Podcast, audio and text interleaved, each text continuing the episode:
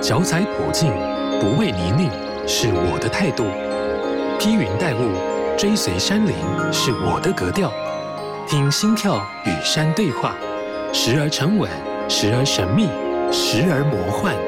我的风格叫做山。在上一集的节目当中，我们邀请了胡树明分享他怎么与马拉松结缘，还扛着二十几公斤的三太子徒步环岛。这些充满挑战的旅程只是开始，而不是结束。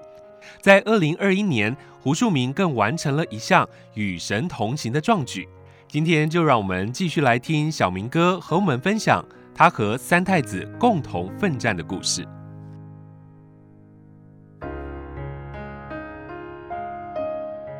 先来欢迎小明哥，你好，阿泽好，各位听众朋友们，大家好。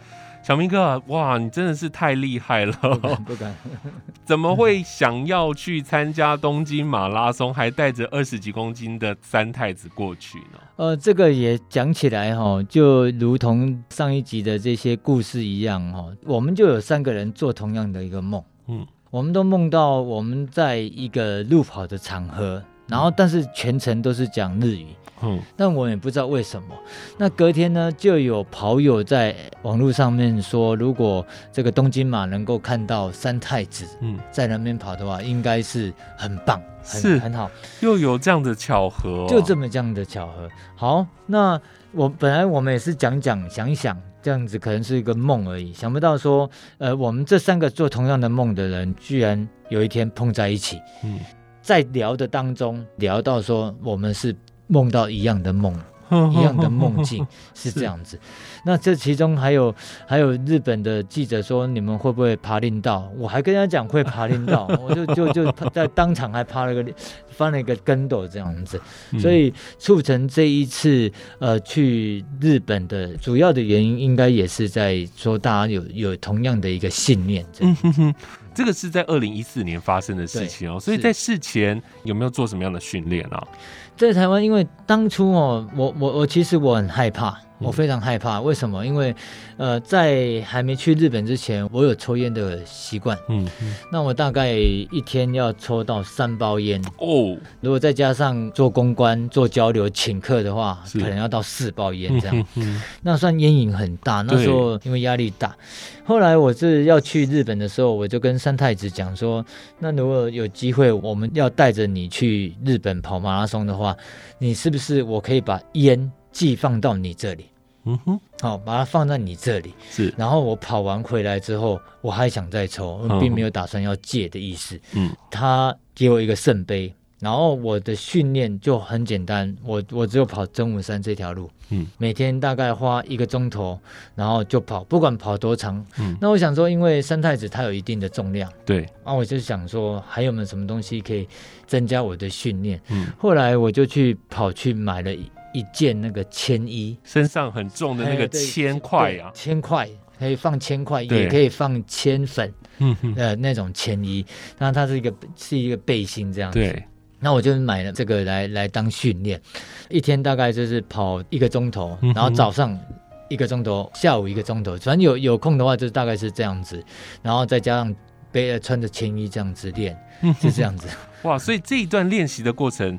嗯，烟有减少。不瞒您讲哈，之前有戒过两次，嗯，都失败，都失败。戒烟的人大概都知道，只要没有戒成功。你只会越抽越大。对啊，对，所以说三包的原因是这样子来的。嗯、哼哼，那想不到这一次居然说一路上都没有烟瘾，都不会有任何想要再去碰它的。嗯、可能可能心里也是压力大，因为毕竟当初设定就是三太子，他要呃背后他有五只棋子，嗯，那其中一只是中华民国国旗。嗯哼，哼，那你 背着三太子出国，然后又要去跑马，万一路没有跑完的话。我也不太敢回来，很丢脸哦，有一个压力在，所以可能烟瘾暂时不就忘却了，所以那个时候就忘记了。所以总共有几个人一起过去？呃，我们这一组是三个人，嗯嗯、呃，三个人，因为我们是另外在帮三太子买了一个来回机票，嗯嗯，因为我们的三太子是有开光的，所以他不能像货物这样子，嗯，然后把它装箱打包，然后托托运。我们要进机场要过关的时候，服务人员也是很很伤脑筋。嗯，他说：“你们这个要怎么怎么过？要怎么扫描？”是，所以说我们就当下就被带到特别通关去。哦，我们也是蛮特别的，因为这个大部分都是可能是一些政务官员啊所走的路，这也是蛮蛮好奇，也蛮蛮特别。全程都走特别通关，然后再上飞机。一上飞机，空中小姐真的是疯狂了，这、可能也没有遇到过。对，怎么整个三太子就上飞机？是。然后后来陆续乘客陆续进来，更是疯狂。行李放好之后，就抢着跟三太子拍照。对对对 对。到了羽田机场也是，因为那日本人大概也是很惊讶啦。全程都走这种比较特别的特别通关，是让我们有一些礼遇，这个是很特别的一次经验。一路的到。比赛前，每一个人看到你们的装备就已经是非常的吸睛了。那更不用说正式比赛的时候，你们在那个众多的参赛者当中，是也是特别的醒目的、哦。在日本的话，他们有很多类似 cosplay 的这这样子的装扮，哦、但是像我们三太子背着这么大一尊，然后然后再加上这么重的，可能就只有我们了。是，对对对对，对啊，因为对于跑超马来说。本来就是要轻装嘛，是。那你们还是第一次跑全马，然后背着这个二十几公斤的神偶在身上，嗯哼。聊聊当时在跑步的这个过程，好不好？在跑步的过程，其实一开始我们的设定是说我们三个一起跑，那我是背第一个，嗯、对，那我背第一个，结果我们一看号码布，因为日本跑这种全马的大概有三四万人，嗯，那三四万人他不可能挤在一起，他有分区 A B C D E F G，然后到 J 到 K 这样子，那我记得只有我跟另外一个伙伴是在同一区，另外一个伙伴被分到一个前面一点，因为他的 成绩比较好，是。啊。所以他被分到前面，所以那就糟糕了，只剩下我们两个。嗯，哦，那一开始起跑，我说没关系，那你你你跑跑到一半，慢慢来，放慢速度来找我们。嗯、结果他结果起跑到。终点都没看到他，好，那他因为他也是跑他的了，我们也不管，哎，那我们就两个两个就在在跑，那一起跑呢，呃，因为要经过他那个起点，大概要跑十七分钟，嗯，然后人很多，要跑十七分钟才经过那个地垫，就是那个起跑线。那我们后来发现说，起跑起跑线上面那个是日本首相安倍。我就把整个三太子扛起来，往往上扛，让全场最高，嗯、就是让他看到看到我们，就是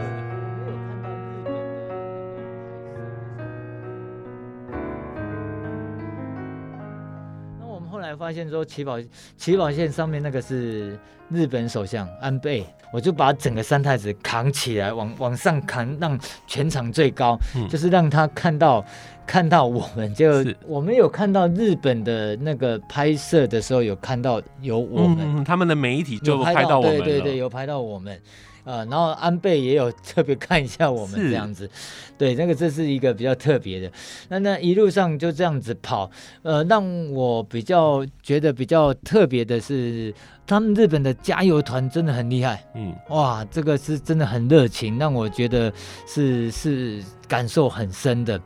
那另外还有一个就是，呃，我跑着跑着，因为我刚刚有讲到说这些有很多这种这种呃呃呃角色扮演的 cosplay 的这些这些跑友，其中有一个呢是扮演的耶稣，他他背着一个很大的十字架，然后扮演着耶稣，然后再跑。那因为他是啊，他是应该在我后面，后来慢慢的跟上。那我看到他的时候。我的心里也是七上八下的，因为我是第一次跑全马。嗯，那么看到他的时候，我想说我们是三太子，三太子有风火轮的，对，我们怎么可以跑输人家？是是，就开始并肩了。然后他也看看我，我们也看看他，结果但是我们最终他比较厉害，因为他可能有长跑，我实在是没有。你们是第一次，我们是第一次。那当然后来看着他的身影，哇，这耶稣真的越跑越远了。是，对，就跟其他的跑友一起跑。再来就是，呃，很多台湾的跑友会帮我们开道。哦哦，嗯，毕竟我们看到的视野不大，嗯啊，所以说会帮我们背三太子的人去开道。我也有说，呃，有没有人要体验一下？嗯。那当然大家都比较害羞，嗯 那也有可能说海外马，海外马大家对于这个完赛是比较注重的，对，因为日本的东京马拉松好像它是设定在六个半钟头要跑完，嗯，我也怕说玩太久，对，到时候没有完赛也是也是很可惜了，很可惜，嗯。最后的八公里，我想说，剩下八公里，我干脆就开全速，嗯，冲冲过去这样子。所以刚好有一个台湾的这个跑者，还有一个日本的跑者帮我们做，哎，十里八 C，十里八 C，一直拜拜拜，跟大家说对不起，帮我们开到这样子。是。那进入终点之后，就直接就。就被拉到旁边去，因为我不知道他是谁，他就拿着麦克风给我开始采访。嗯，因为他问他可能是问我我怎么样怎么来或者怎么之类的，哦、然后我就说安喏安喏安喏，什么都讲不出来。嗯，后来好像有在日本的读卖新闻有有上他们的新闻，真的是台湾之光，因为在三太子身上也插着中华民国的国旗，对不对？对，对，对第一次跑全马的人来说，这个过程当然有很多的欢乐，也有很多人帮忙这样子。对，但是。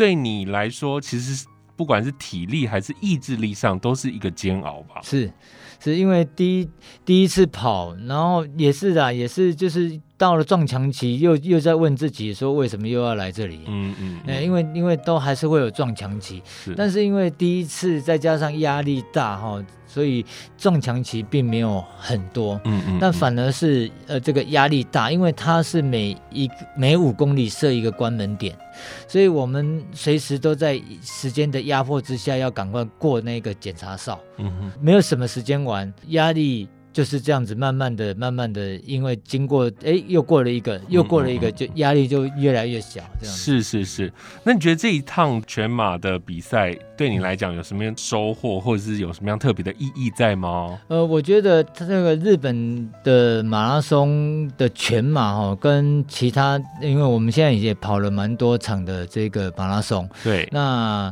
这这次的全马让我印象比较深刻的，大概也就是他们的热情。嗯，那再加上说，一般来讲，四十二点一九五公里这种过程是很枯燥乏味的。嗯，可是，在日本的这样子的一个一个一个欢乐的气氛，再加上他每一次的设设这种关门点，让你已经忘却那种会撞墙。嗯，因为第一个哇啊，怎么这边有一个表演，你你就边跑边看。嗯，哎哎，时间好像快来不及了哦。那你。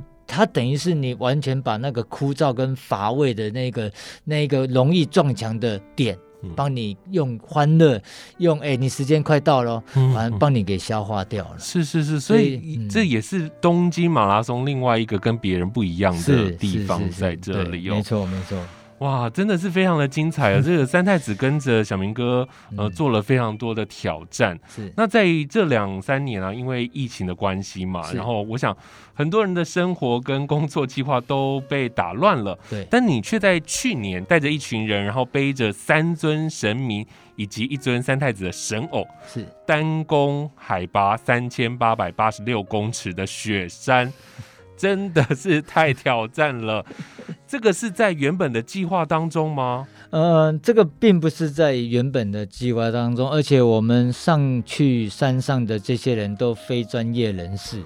那当初怎么会决定要带着这些神尊上山啊？因为疫情严重哈，再加上大家生活哈太实在是太枯燥乏味了，那我们就想说，是不是能够呃呃把神明带到最最接近啊、呃、上天的地方，然后希望上天能给我们这些人民一点力量。那疫情，因为那时候疫情已经从二零一九的年尾到二零二零，一直到二零二一，嗯，都卡在那边了。对对，那已经那么久了，是不是能够给我们一个喘息的机会？所以就是想说，我们就上山去去祈求。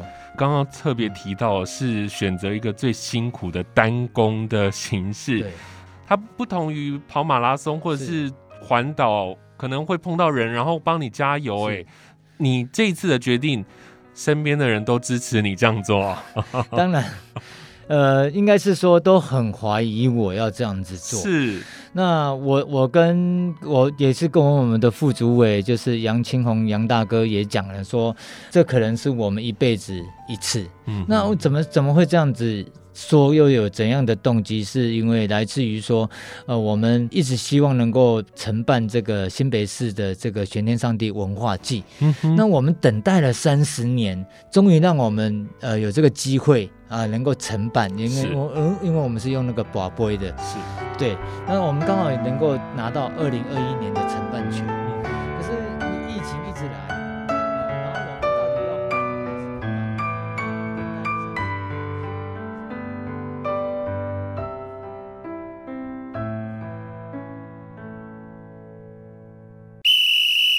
无论你是新手入门，或已身经百战，踏入山不管地带，都要严阵以待。山只管它的自在，入山前的准备与装备得自己来担待。青山达人来解答，马上进入山不管地带。凉爽的山林是夏秋季的避暑胜地，每年呢都有许多人在大热天上山来露营与践行，创造一个美好的暑假回忆。但是你们知道吗？每年的七月到十一月也是虎头蜂活动的高峰季节哦。那我们该如何避免被虎头蜂攻击呢？最基本的就是入山时，请穿戴浅色系而且最表面光滑质料的衣物，并且也能够包覆皮肤的长袖长裤为主。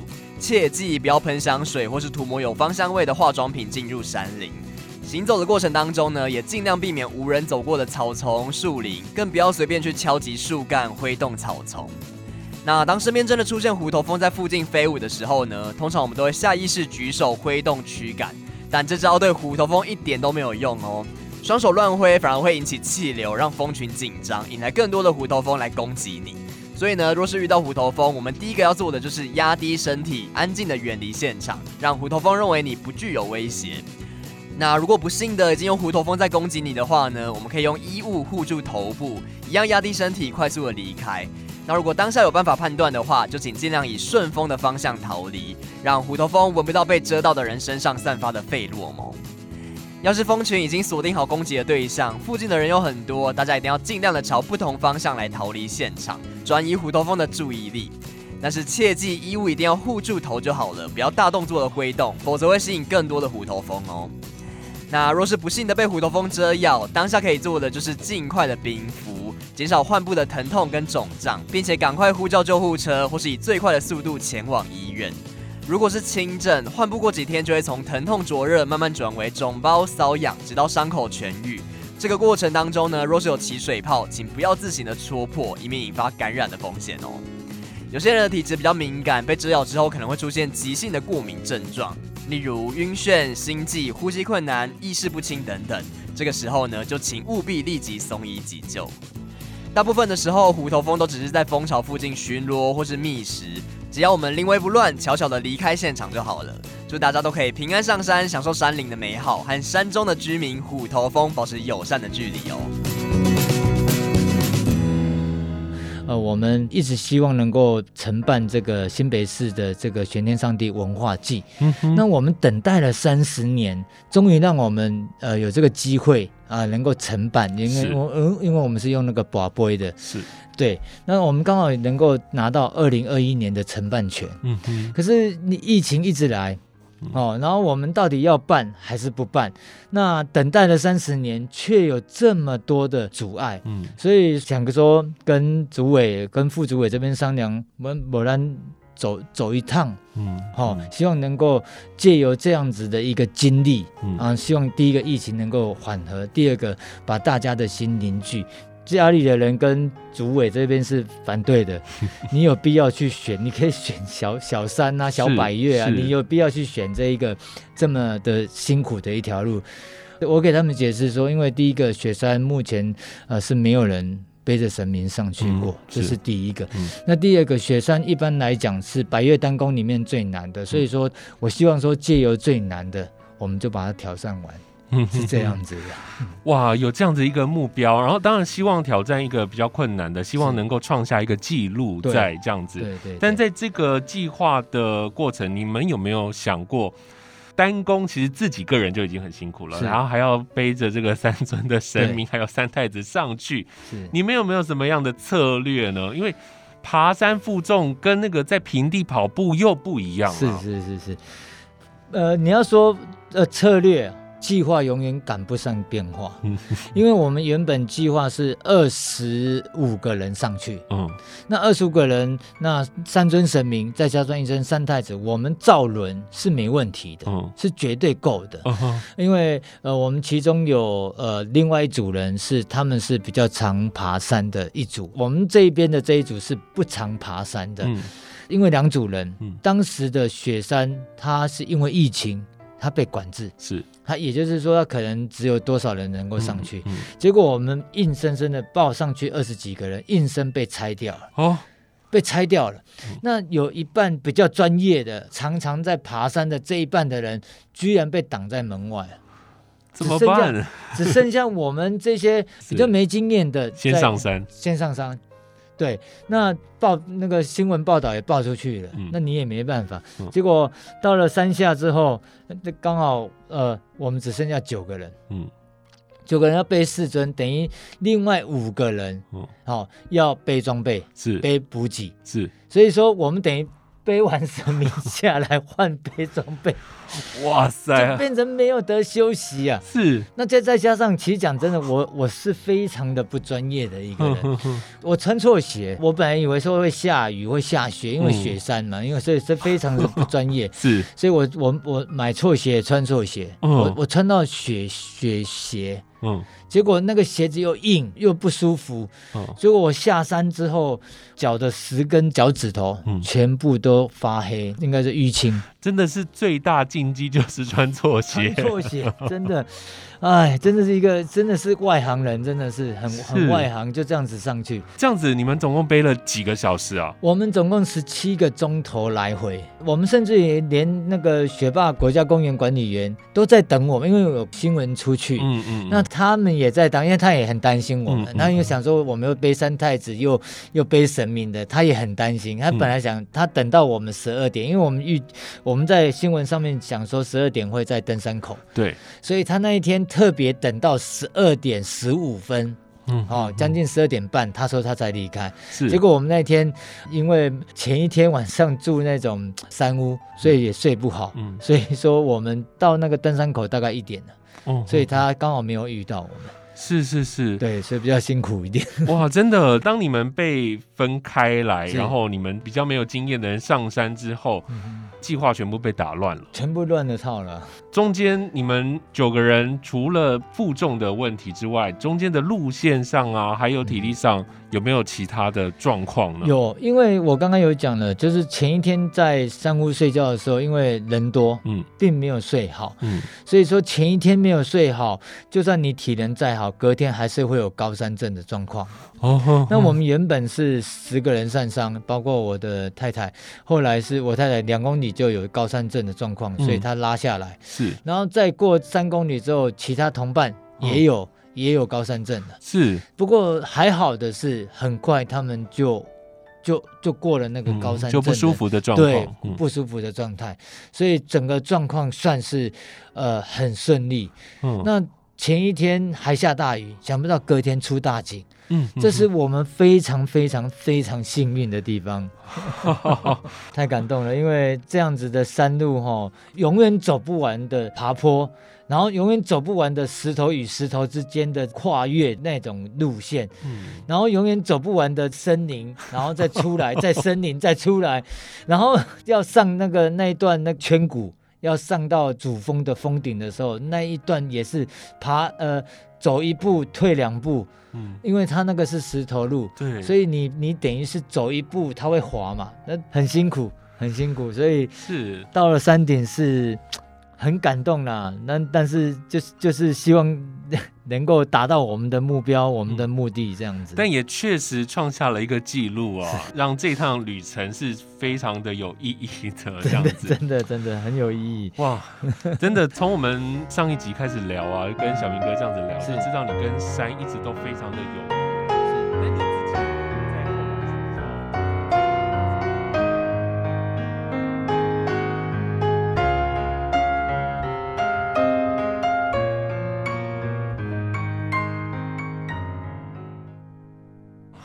真的，从我们上一集开始聊啊，跟小明哥这样子聊，嗯、就知道你跟山一直都非常的有缘。是，但你自己在后来是比较着重在马拉松的部分，对不对？是的，是的。所以你也举办过蛮多知名的马拉松赛事。嗯、不敢。那我们也来聊聊，在去年哦，其实、嗯。呃，你们也举办了这个山林的马拉松，是，是这个山林马拉松跟我们知道的越野马拉松是有一样的吗？嗯、那为什么你当初会想要在山林当中来举办马拉松？呃，这个又要聊起到说这个疫情。因为疫情一旦爆发的时候，几乎所有的大型活动，包括我们自己所办的这个碧潭马、碧潭夜跑，通通被取消。嗯，所有的马拉松赛事全部被取消。那我我我我我自己呢是认为说，呃呃，抗体应该是产生于自己。嗯，所以说，那抗体来自于哪里？当然是来自于运动，然后跟形成代谢。这所以说我我就想说，那你现在没有，大家都没有地方运动，嗯、那怎么办？因为我自己在山上，我没问题，嗯、所以我在山上跑是很健康也很安全的。那但是很多跑友是没得跑的，嗯，那于是我就想说，那大型不能办，不然我们就把它转换。啊，办小型的、小型的，然后礼拜六、礼拜天让大家有一个地方可以跑。是。那为什么会办礼拜六跟礼拜天？我的一目的是把人分开来，嗯，也就是不要有那么多的群聚。是。那只要人数少。那并且能够保持着距离哦，社交距离，我想应该是安全的。是，所以想不到这一办呢，却一办办下去就办了两年，就办到现在了。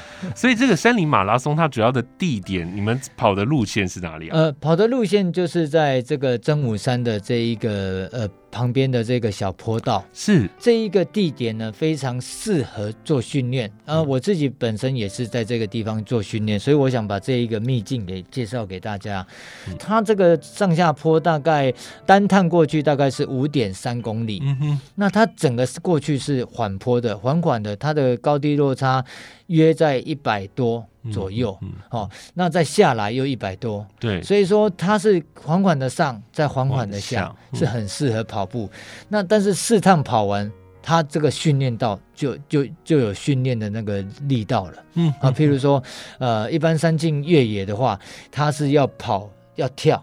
甚至于要要要跨越，但是这种小型的山林的马拉松，它是属于训练型的，比较不是不是属于那种竞技型的，它是训练，可以让你在平常呃没有训练到的肌肉可以训练到，因为平常我们跑平路嘛，那平路是很轻松的，是。可是这个缓坡又不会让你觉得太累，好，都或者说强度太强，是，那反而是你这样上去下来上去。总共四趟，那这是有训练到的，所以可以让这个想要入门的人也可以选择这样的山林马拉松，非常适合入入门的。第二个就是他，你上去是五公里，下来又五公里，你跟你的跑友、跟你的队友会互相交错。嗯、那这个同时呢，我们互相打招呼，嗯、你不会觉得寂寞，是，而且我们都是熟悉的跑友，嗯、交错四次。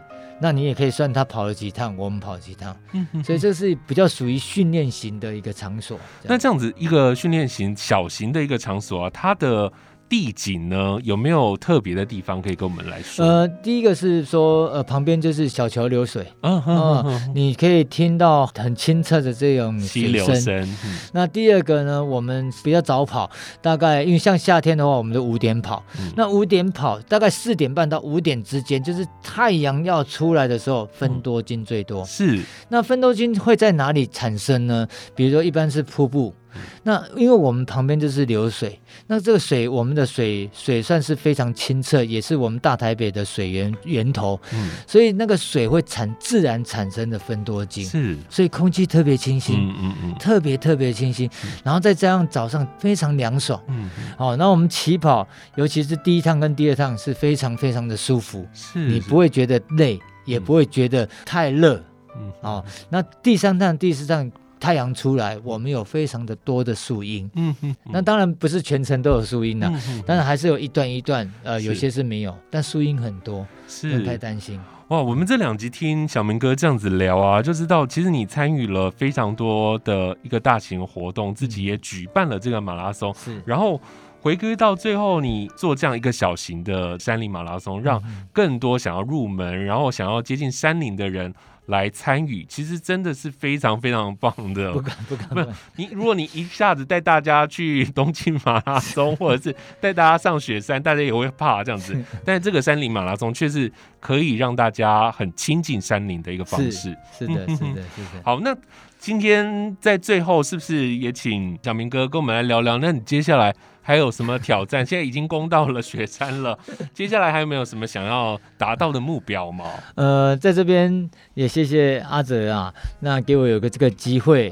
那我想，今年最大的目标就是我们等待了三十年的这个新北市的文化季。是，那这个文化季非常精彩，包含的我们有许多的这些呃活动啊，包括健走啦，还有登山啊，还有这个呃登山就是爬我们这种小型的山。嗯，那我们原本还有一个计划是这个呃。培养这个小朋友这个夏令营，但因为疫情，我们也不敢。